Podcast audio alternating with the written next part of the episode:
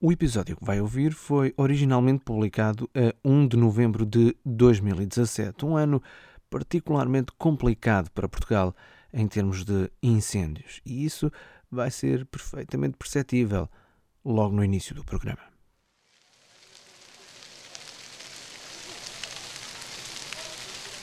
Paulo Rui Almeida Machado, neste momento comandante do Corpo Bombeiros de Vendas Novas. Uh, nós, uh, este ano, tivemos um grande incêndio em Mação, uh, onde ardeu algumas habitações, tivemos nesse incêndio vários dias lá. Realmente há situações lá que nós temos de ter algum cuidado e tivemos um aperto. Os nossos camaradas estiveram a se deslocar para um sítio seguro porque a situação foi um bocado complicada. Eles estavam a fazer o combate, houve uma mudança de vento eles, com a força e a intensidade das chamas, tiveram que recuar, recuar para um sítio seguro.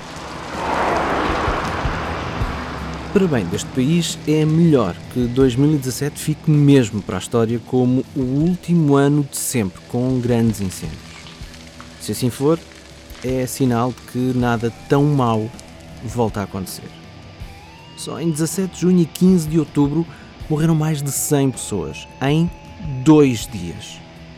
Mas houve muitos mais dias com o fogo a levar tudo à frente, a destruir hectares e hectares de floresta, a ameaçar pessoas e casas em todo o país. Foi o caso do incêndio de Mação, no mês de agosto, de que estávamos a falar, com o comandante Paulo Machado a contar que os voluntários de vendas novas, no distrito de Évora, foram combater o fogo a Mação, a mais de 150 km de casa.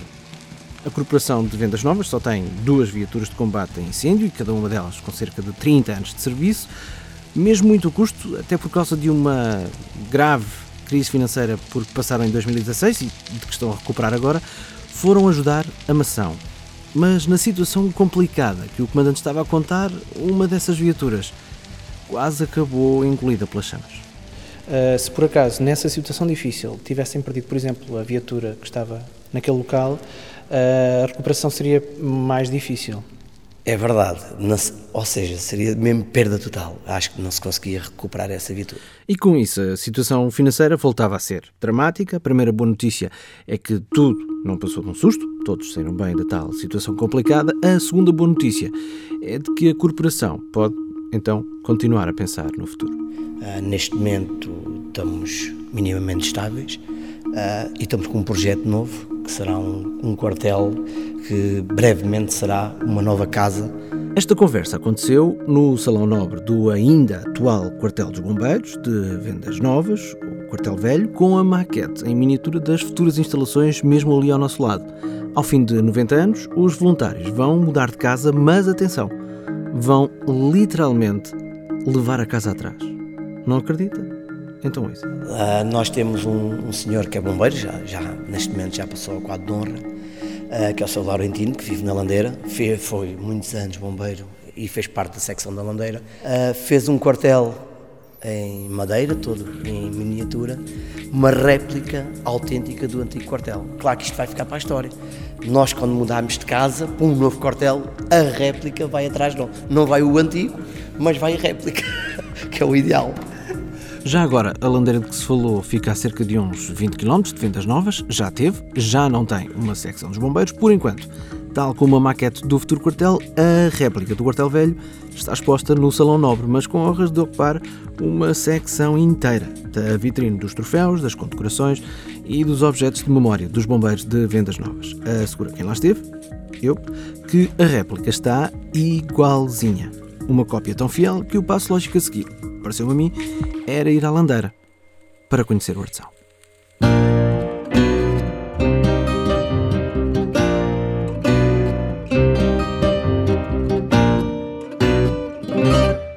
Histórias de Portugal, de saudade e outras coisas. Eu sou Marco António e estávamos a caminho da Landeira, que é uma terra pequena, mas é sede freguesia. Uma das duas freguesias do Conselho de Vendas Novas, a outra freguesia é mesmo Vendas Novas. Mas voltando à Landeira, que é onde vive então Lagentina Ratão, homem para lá dos seus 70 anos, muito bem disposto, que apesar de construir peças de artesanato tão complexas como uma réplica da Basílica do Santuário de Fátima, com cerca de 3 metros, não é artesão assim há tanto tempo. Portanto, foi só depois da reforma? É, foi. Em 2010. É que eu comecei a, a pensar nisto. Explique-me tudo. Eu estava aqui no- nos bombeiros e comecei a ver escadas e comecei a ver eh, eh, o quartel dos bombeiros de Vandas Novas. Digo assim, até não sei capaz de fazer isto. Eu, sozinho, pensei. Um dia vou ali, temos aqui uma secção, mas está fechada. Fui ali, estive a ver a escada, estive a ver. Oh, vou fazer. Fiz uma escada de gancho, fiz uma escada de mola, uma escada. Bem, está a correr bem. Apesar de nunca ter feito artesanato antes de 2010 ou da reforma, também não havia muito por onde correr mal. E porquê? Porque desde miúdo que Laurentino tinha interesse era por construir e reparar coisas, muito mais do que por aquilo que vinha nos livros. Não gostei muito da escola. Porquê? Não gostava. Eu hoje também não gosto dos livros, não gosto de, de papéis, não gosto. Não? Não. Agora, se, me- se me convidar para, para mecânica, para, para construção civil, fa- fazer uns masgados, uns, umas portas, uns portões, estou cá. Estudou dos 7 anos até aos 11, aos 12 começou a trabalhar numa oficina, aos 14 já exigia aumentos ao patrão. E pouco tempo depois, Aos 16 anos. para continuar a subir na tabela salarial, chamemos-lhe assim, mudou de emprego para uma fábrica de processamento de tomate, lá da terra, da Landeira. Pedi trabalho numa empresa, que é esta que está aqui, que é uma FIT, Fábrica de Tomate. Vim para aqui ganhar 24 escudos por dia. Tá bom. E é aqui que entra outra personagem nesta história. Delfina Gaspar. Posso saber a sua idade? Pode. 73. Eu sei que não é bonito perguntar, mas... Ah, não faz diferença. Nenhuma. Nada, nada, nada. Então, com que idade é que eh, se conheceram? Como é que se conheceram? Eu gosto de saber estas coisas. Olha, foi engraçado. Até foi muito engraçado. Ele, como disse, veio trabalhar para uma fábrica aqui ao pé, aqui, perto de mim. E então eu não o conhecia. E eu também fui fazer a campanha, porque havia aquelas campanhas de fazer o, o tomate. E ele estava lá a trabalhar. E então aí é que nos conhecemos. O que é que ele fazia na fábrica? Era mecânico já, nessa altura. Tratar das máquinas. a tratar das máquinas. Ia lá fazer a manutenção à máquina onde eu trabalhava, uma pescadela de olho, hum, assim, um olhar mais atento. E eu, o que é que andas aqui a fazer de volta da máquina? Eu não conhecia de lado nenhum. E assim fomos andando. Eu, ao princípio, não achava muita graça aquilo, até eu conhecia lá, então, não é assim, vai lá mais devagar. Depois ele diz que há uma mola em pedra dura, tanto dá até que fura, foi o caso. Fomos andando. Como é, como é que ele a convenceu? Ah, Foi a persistência. O que é que ele dizia por ali? Ah, sei lá já o que é que ele dizia. Quer dizer, ele não ia bater muito lá no, no sítio para que não. para ver se levava aquilo à certa, mas mais devagarinho. Ele já estava a ver que aquilo assim ia, assim como não dava. E então teve que ser assim com calminha, foi-se falando, foi-se falando e pronto. O que é que começou a achar piada nele? Ah, Uma coisa muito engraçada também. Fomos a um baile e eu andava naquela de "Ah, porque é que andas eh, esta perseguição?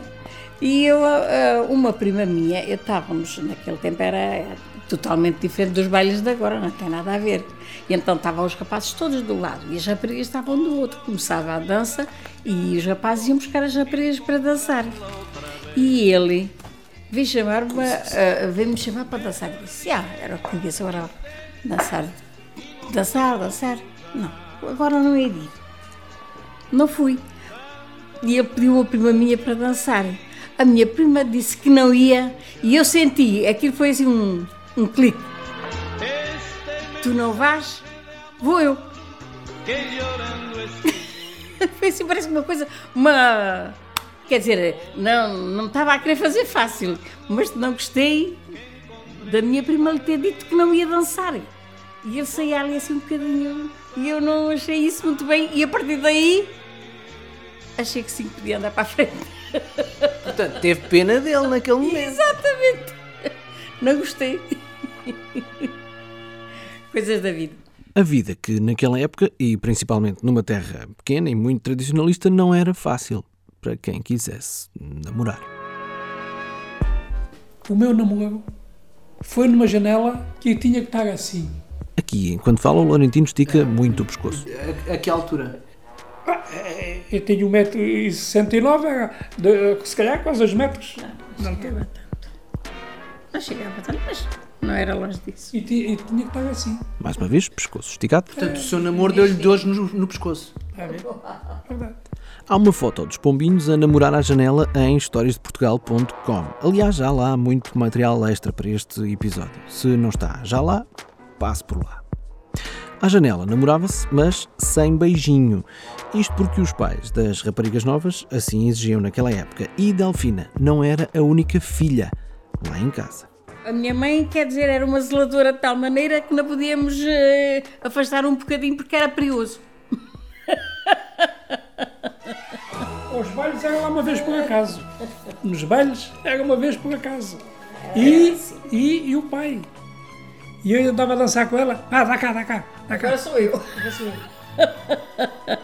Veja, veja como era. Depois meu pai dançar também. Não, mas já depois já namorávamos em, casa, com consentimento, com tudo.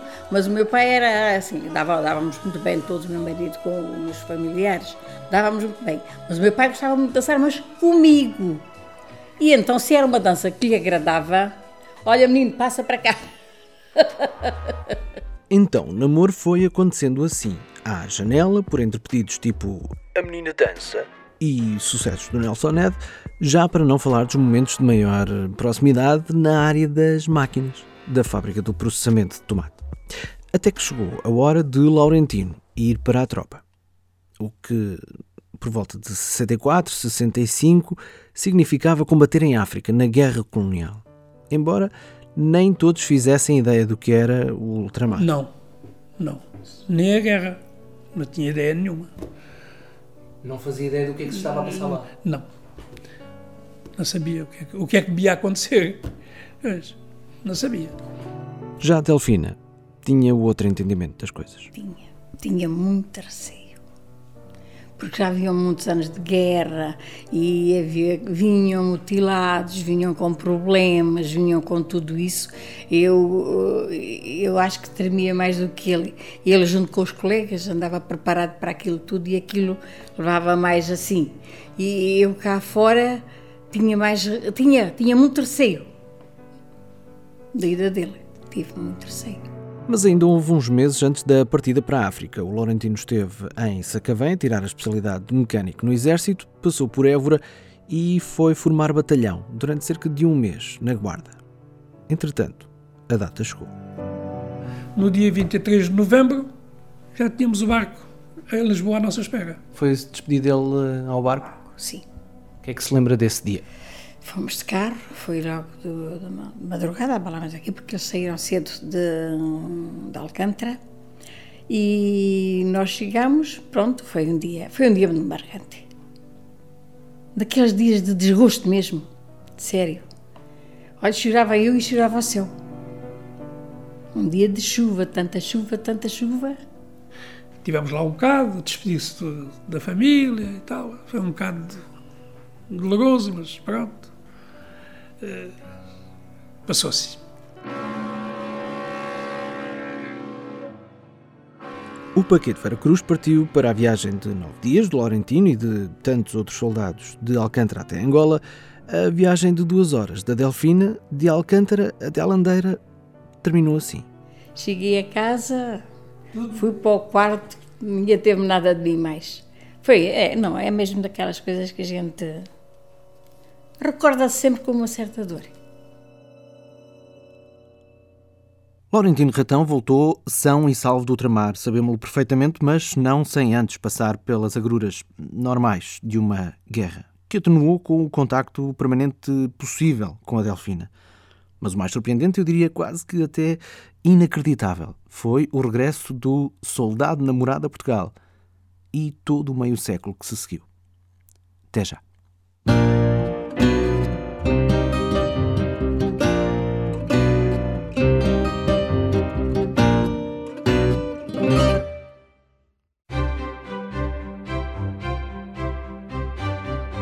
Esteja a ouvir este podcast pela primeira vez ou se já nos segue há algum tempo, repara que nós tentamos que não se note muito, mas produzir um programa assim tem custos, ou seja, não é gratuito para nós, mas chega gratuitamente ao seu smartphone, ao seu tablet ou ao seu computador. E é assim que queremos que o podcast continue, obviamente, a chegar gratuito a quem ouve as histórias de Portugal de saudade e outras coisas. No entanto, se tiver uma boa ideia de como ajudar-nos ou se tem um produto que gostava de publicitar aqui, diga-nos. Basta ir a historiasdeportugal.com, clicar em apoiar e falar connosco. Ajude-nos a fazer mais e melhor para contarmos boas histórias de Portugal, como esta, que continua já a seguir.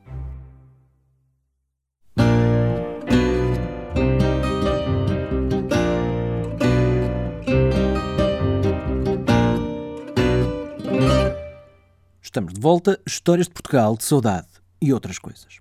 Então, a meio da década de 60, Laurentino Ratão foi para o ultramar. A missão não era propriamente combater, era mecânico do exército e significava estar mais tempo a trabalhar no quartel do que na frente de combate. Por isso, durante mais de dois anos, teve uma relação próxima e distante com a guerra.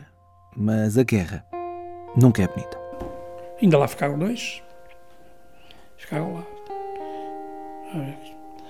Porque aquilo. Conhecia-os? Se eu conhecia, eles eram da minha companhia. Era. Um, um outro coitadito está, está aqui, que era aqui do pé de Odmira. E eu, era uma pessoa que deixou muitas saudades à gente. Muitas, muitas, muitas, muitas. Muitas saudades. O que aconteceu foi, foi eles que entraram na, naquela vereda deles e começou, começou a haver tiros e ele avançou, conforme avançou, levou um tiro, agarrou-se à arma e encostou-se.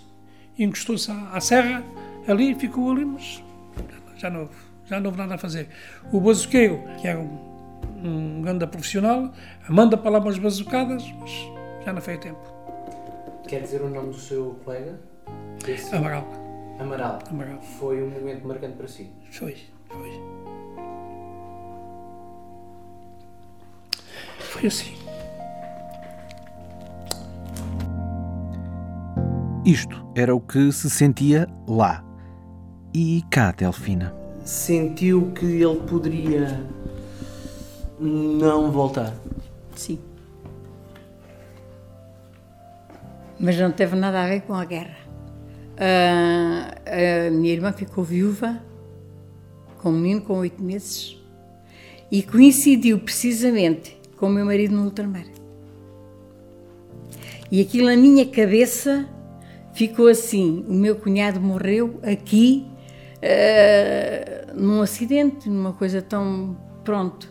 Mas o meu marido está, na, o meu namorado está na guerra. Como é que será a estadia dele lá, o passar, de, o passar dele né, em situações difíceis? Será que estou guardada para o mesmo? Ele estava a atravessar uma situação, uma, uh, pronto, uma passagem da vida dele mais difícil do que, do que o meu cunhado que estava aqui a fazer a vidinha dele normalmente e morreu aqui ao pé de casa, num acidente. Esse medo durou muito tempo? Durou. Mas pronto, tudo se passou, graças a Deus. Como ele me dava boas notícias, embora não acreditasse em todas, há sempre aquela coisa que se ouve uh, em tal sítio aqui, em tal sítio ali. Será que está tudo bem? Como é que ele lhe dava notícias? Andavam três cartas a circular por semana. E quando chegava a, a, a carta que ele escreveu hoje, já a minha iam duas a, andavam assim. E está a ver? Nunca, quer dizer, não era. Ele chegava à carta dele e eu respondia à carta dele. Já vinham, já havia duas cartas. Uh, que andava sempre uh, atrasado o correio porque uh, o tempo de, de, que fazia o transporte de, do correio era maior que o espaço que eu dava, nós dávamos, de carta a carta. Estas cartas, acredito, têm muitas histórias. Uma delas é a de que o homem, que afinal só descobriu o talento para o artesanato depois da reforma, já na guerra, cerca de 45 anos antes, mostrou ter algum jeito para a coisa só porque queria companhia. Está a ver ele escrever a carta com a minha fotografia ali? Pois, está a ver? numa mesinha, ali, escrever a carta para ela. E aqui, para não apanhar pó, fiz desta ermidazinha. É uma gorita. Uma goritazinha. Que tinha uma altura, vá lá, de um palmo, mais Sim, ou menos. mais ou menos. É, dava para ela. Portanto, o mecânico escrevia as cartas ao lado de uma gorita que no fundo era uma moldura feita de propósito para a menina. A, a espreitar o que ele estava a fazer. Mais uma razão para ir a historiasdeportugal.com está lá uma foto que comprova isto tudo. Mas ainda há mais para contar em relação às cartas. Então o que é que diziam nessas cartas? Ai, falava-se de- de- de- das coisas dele, das coisas nossas, o tempo não passa. primeiro era já. eh, Primeiro era contar o tempo que estava. Já está há tanto tempo. Depois era já faltam tantos dias. Muito era muito engraçado porque quando começou o tempo a ficar mais perto, é faltam tantos dias. Falta menos um dia. Era, a contar já no diminutivo, já a contar que eh, estavam a faltar poucos dias. Contagem dos dias que terminou ao fim de 26 meses de comissão em Angola. Então lembra-se do dia em que ele voltou? Sim. Fui, fui, fui ao, ao mesmo cais, no mesmo barco. Ainda não eram casados. Não éramos casados. O mesmo barco, exatamente? No mesmo barco, no mesmo cais. E chegámos ali às tantas da manhã, eles pararam lá fora e a gente via as luzes, olha a nossa cidade. Uma alegria que nos atrou. E depois chegar ao cais. Chegamos ao cais. Conseguiu vê-la logo ou não? Não, não. Oh, aquilo, aquilo, oh, aquilo, é, aquilo é uma confusão. Aquilo é uma grande confusão. É muita gente, muita gente, muita gente. Quando é que a viu? Eu, assim que cheguei cá abaixo, ao fim de um bocadinho, andamos ali, a- a- via logo. Então como é que foi? Diga lá. Se lhe contar, vai-se rir. Não sabe? Se não lhe contar, eu não sei se me ri. É que é assim. ah, ah, os nouros, como estava a dizer, era tudo. E então, muito respeitinho. E então, o aviso já ia de casa. Não é para beijos. Ora, vê como se riu. Mas então, já que é para dizer, é, foi, era, era, era como se. Mas é que era, não era só comigo. Era como era no meu tempo. Foi, quer dizer, é um sacrifício muito grande para quem ama, para quem espera de tanto tempo, com tanta saudade, e chegar ali e cumprimentarmos como se fossem dois amigos. Sim, simplesmente. Acredita nisto? Então, se não é para beijos, como é que é? Foi um cumprimento, claro, com. Bom, mas eh, tudo muito assim, tudo muito assim. Então, tu, eu acabei de ver. Acabou de lhe dar assim umas palmadinhas no ombro. Foi isto? Foi isto. Não houve um beijo, não houve um abraço, não houve nada. Isto é uma, era uma crueldade. Porque o que nós sentíamos ficou escondido numa gaveta, mas nós sentíamos, nós tínhamos os nossos sentimentos. Então, quanto tempo depois é que casaram? Ah, isso foi assim que chegou ao pé de mim e disse logo: Queres casar? Quando? Pronto. Naquele dia ou Logo no dia que chegou, pois. Claro, então sete anos não chegava. E decidiram logo naquele dia? Chegou a 28 de dezembro, casámos a 14 de abril. Foi o tempo de tratar da papelada. Para tratar das coisas. Eh, eu estava saturado. Estava saturado de, de ultramar, de, viver assim, mal.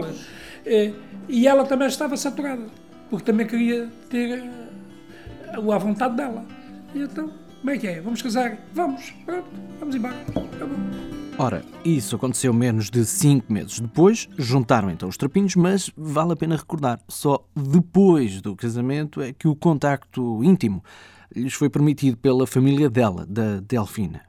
Quer dizer, nem depois da boda a coisa foi fácil. A entrada em casa foi uma coisa solene ou foi assim uma coisa. Ainda tenho uma história daí. As pessoas vieram do casamento, éramos pouquinhos, mas quiseram ir ver a casa dos noivos. Muito bem. Foram ver a casa dos noivos. E eh, do banquete vieram os bolinhos, eu pus os bolinhos na mesa e umas bebidas e todos tiraram um bolinho, todos beberam uma bebidinha e o senhor Manuel Gaspar, que era o meu pai, sentou-se numa cadeirinha a comer. Uns tomava, tiravam um bolinho, nem isso aí, tomavam um bolinho, nem aí. E o senhor Manuel Gaspar, aposentado, e não, não saía dali. Quem é que fazia? Quem é que fazia o velhote sair dali? Quer dizer, na altura achava já podia sair. Mas, quer dizer, era, é, foi o que eu disse há bocadinho, era uma super proteção de tal ordem que acabavam por prejudicar. Acha que ele estava só a protegê-la? Ainda mais um bocadinho. Ainda mais, e, foi até poder estar ao pé de mim. Então, que engraçado. Até ele depois já não havia mais ninguém, saiu. Ah, bom. Sozinho? Teve Estava a ver que ficava sozinho. Resolveu sair. E, e, há, e há outra muito, muito engraçada, sem graça nenhuma. A minha mulher não gosta de favas. Então nós estávamos a falar de uma coisa e agora estamos a falar de favas. Sim, mas isto, isto. Ai, tem uma coisa a ver com a outra? É, Ai, conte-me tudo, por amor de Deus. Tem. E, e então, no outro dia de manhã, a gente levantou-se, levantou-se e ela, o que é que ela faz? A minha sogra, favas para o almoço. E sabia, coisa que eu não como. E sabia, e sabia que ela não comia.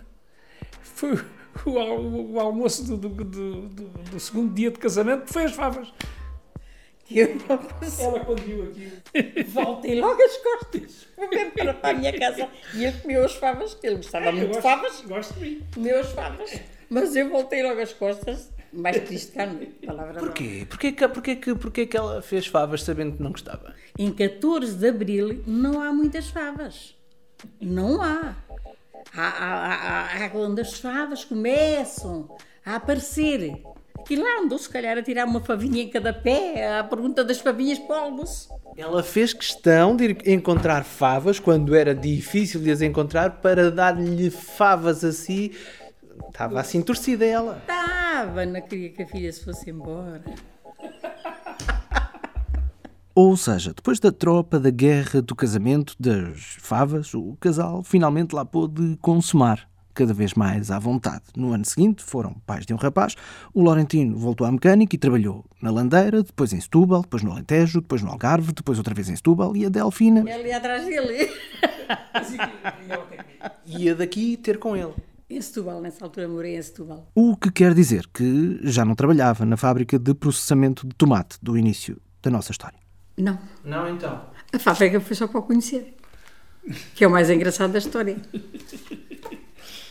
Só fui trabalhar na fábrica precisamente para o conhecer. Sem ser a propósito, claro. Vim. Eu sempre trabalhei de costura, que era a minha. E depois uh, tive o Balmo de Santos, ainda a morar. Depois, quando viemos, o que é que eu havia de resolver? Como gostava muito dos trapos, porque foi sempre. Trabalhei com os trapos, como se chama montei uma loja. E vários anos envolvidos. Ela reformou-se da loja, ele reformou-se da mecânica, pelo meio ele foi bombeiro durante 23 anos e é assim que voltamos ao artesanato do Laurentino, que já sabemos, de início começou por fazer miniaturas de escadas dos bombeiros. Mais tarde, eh, olha, vou fazer o cortel, este aqui. Fiz o cortel, fiz aquilo, olha, também correu bem, tudo bem. Bem, pagou. Um dia, uma colega minha uma subchefe lá em Vendas Novas, veio aqui fazer um serviço. Ela viu e disse: Epá, tens de fazer um quartel lá para a gente. Vamos lá ver se consigo fazer. Um quartel de Vendas Novas. Vendas Novas. Digo eu assim: Talvez, vamos lá ver. Fiz o quartel de Vendas Novas. Ela viu, ficou encantada. Digo assim: que coisa tão linda. Epá, digo assim: Pronto. Vou andando com isto. Vou andando. Já estou a ver que vou safando. E então, uh, no dia, quando eu fui para o quadro de honra, eles ofereceram-me um troféu, assim, muito bonito, que eu tenho ali, e ofereci o quartel dos bombeiros. Até fizeram uma vitrine, está dentro de uma vitrine ali. A tal vitrine do Salão Nobre dos Voluntários de Vendas Novas. Outra vez, a palavra ao Comandante Paulo Machado. sendo ele o nosso camarada e o trabalho o empenho que teve ali, nós temos que ter num sítio de destaque. Está no Salão Nobre, onde supostamente só, são, só é utilizado em cerimónias muito importantes e fazemos questão de ele estar em destaque para que quando alguém chegue, pá, quem é que fez? Olha, foi um bombeiro que passou aqui muito, muitos anos da vida dele e que se empenhou no tempo após reforma, entre aspas, nós somos, e que se empenhou a fazer este trabalho. Tudo bem, mas o destaque, a vitrine, os cuidadinhos todos que os bombeiros têm pela obra também tem dedo da Delfina, desde o dia da oferta. Eu disse-lhe a eles: Olha, isto é, é assim, isto vem para cá. Isto deu muito trabalho, foi feito com muito amor. Se eu vier cá e o ver estimado, ele continua cá. O meu marido ofereceu, continua cá. Mas se eu não o ver estimado, ele vai. Porque eu não quero ver mal estimado. e o certo é que ele está muito estimado. Eu tenho de fazer aqui uma confissão. De vez em quando há histórias que eu penso que são uma coisa, mas quando começo a falar com as pessoas é. Percebo que são histórias completamente diferentes. A minha ideia inicial para este episódio era conhecer um senhor que é artesão e que esteve em Angola ao mesmo tempo que o meu pai. Mas contar a história do Laurentino é contar a história da dupla que ele forma com a Delfina. Do casal que começou a namorar num baile, depois juntou uma máquina, depois à janela, com pescoço muito esticado, depois por carta e que ainda hoje namora, ao fazerem cada um um bocadinho do artesanato do outro. A Delfina faz carteiras e malas de senhora, o Laurentino da opinião, o Laurentino faz miniaturas e a Delfina faz os cortinados e outros detalhes. Portanto, o artesanato do Laurentino não é só o artesanato do Laurentino. Tem uma mãozinha da Delfina. Como tudo na vida do, do Laurentino. Tem. Pois, porque eu ia contar a história de um homem, mas a história nunca foi essa. Eu não sabia. Mas esta sempre foi uma história de amor. É assim, São assim e é- 50 anos. e Graças é- a Deus, E é bem assim que a gente joga. E é assim que a gente vive, com alegria. Há um que se lembra assim: olha, vamos ali. Estava mesmo a pensar nisso. De verdade. De verdade. Mas é verdade, é verdade, é verdade. Estava a pensar em almoçar aqui, olha, olha, também eu. Vamos embora. Vamos embora. Delfino e Laurentino, obrigado por terem partilhado esta história connosco.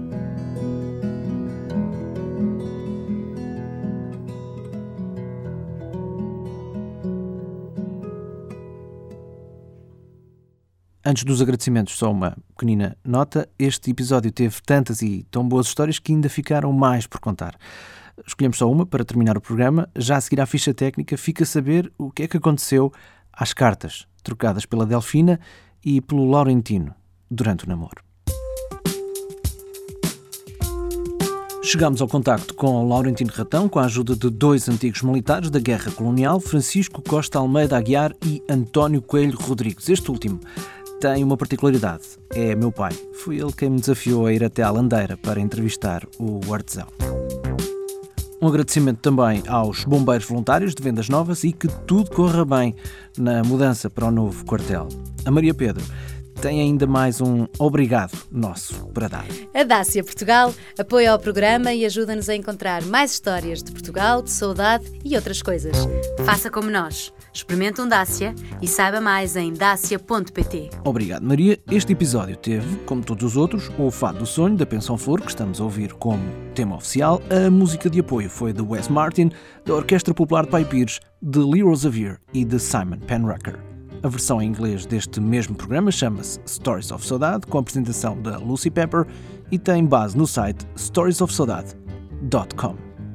No nosso site, historiasdeportugal.com, há fotos antigas e atuais dos nossos entrevistados, das obras de artesanato e até há dois links para vídeos de uma participação do Laurentino e da Delfina num programa de televisão em 2016. Eu sou o Marco António, estas são as histórias de Portugal, saudade e outras coisas. Até ao próximo programa.